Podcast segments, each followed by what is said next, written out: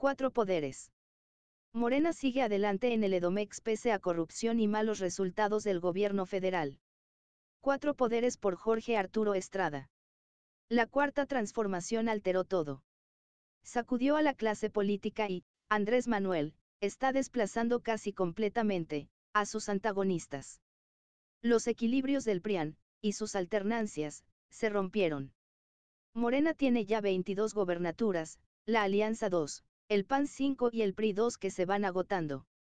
El tricolor está por extinguirse. López Obrador, se ganará su lugar en la historia por acabar con el mítico PRI, y su régimen de 75 años en el poder. Es el retorno de los brujos. El obradorismo está poblado por viejas momias políticas, colmilludos, tramposos y poco honestos. Le ayudaron a AMLO a llegar, con millones de pesos o con votos. Él ya los absolvió, pero, a cambio, perdió la pureza que presumía, el no somos iguales no existe más. Vendió su alma al diablo. Ahora, ya admite que hay corrupción en su gobierno y en su partido, pero dice que son menos corruptos que los de antes.